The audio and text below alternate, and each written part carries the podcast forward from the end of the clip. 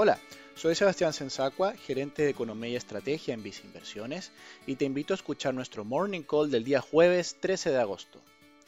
La Cámara de Diputados y Diputadas aprobó la reforma constitucional que permitiría al Banco Central de Chile comprar instrumentos de deuda del Ministerio de Hacienda existentes en el mercado.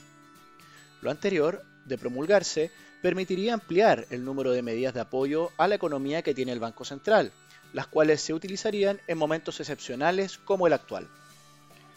En cuanto a otras noticias del frente local, la encuesta de empleo de la Universidad de Chile para el Gran Santiago reveló que la tasa de desempleo alcanzó un nivel de 14,1% en junio, lo que es 1,5 puntos porcentuales inferior al registro de marzo. De todos modos, se mantiene la tasa de desocupación en niveles bastante elevados, dando cuenta de la precaria situación del mercado laboral en el presente año. Con todo, en Visa Inversiones anticipamos una contracción del PIB nacional de un 5% en el 2020, con un importante deterioro en el mercado laboral. En función de lo anterior, creemos que el Banco Central continuaría entregando un importante estímulo sobre la economía, manteniendo su tasa de política monetaria en mínimos históricos por mucho tiempo.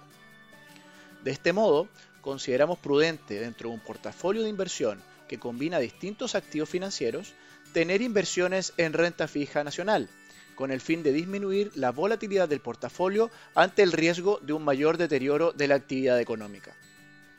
Lo anterior, en el caso de un perfil de inversionista muy conservador, se encuentra reflejado mediante nuestra combinación de fondos mutuos Vice Renta UF, Vice Renta Pesos y Vice Renta Largo Plazo, o a través de la exposición al fondo mutuo a tu medida Vice Estrategia más conservadora. Finalmente, si quieres saber más sobre nuestras recomendaciones, te invitamos a visitar nuestra página web viceinversiones.cl o contactando directamente a tu ejecutivo de inversión.